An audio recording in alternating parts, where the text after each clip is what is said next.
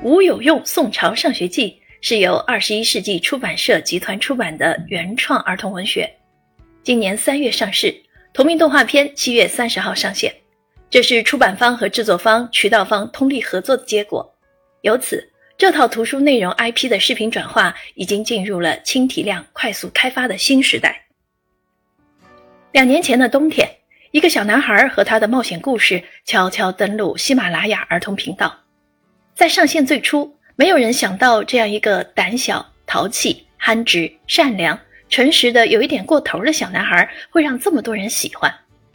节目点击量很快破千万，听众的好评率创当年同时期少儿节目的新高。截止目前，点击量超过了四千万。很快，大家都被这个淘气的男孩所感染。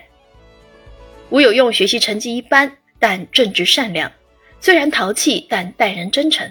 有时候胆小，有时候勇敢，他其实就是我们身边的一个普通孩子。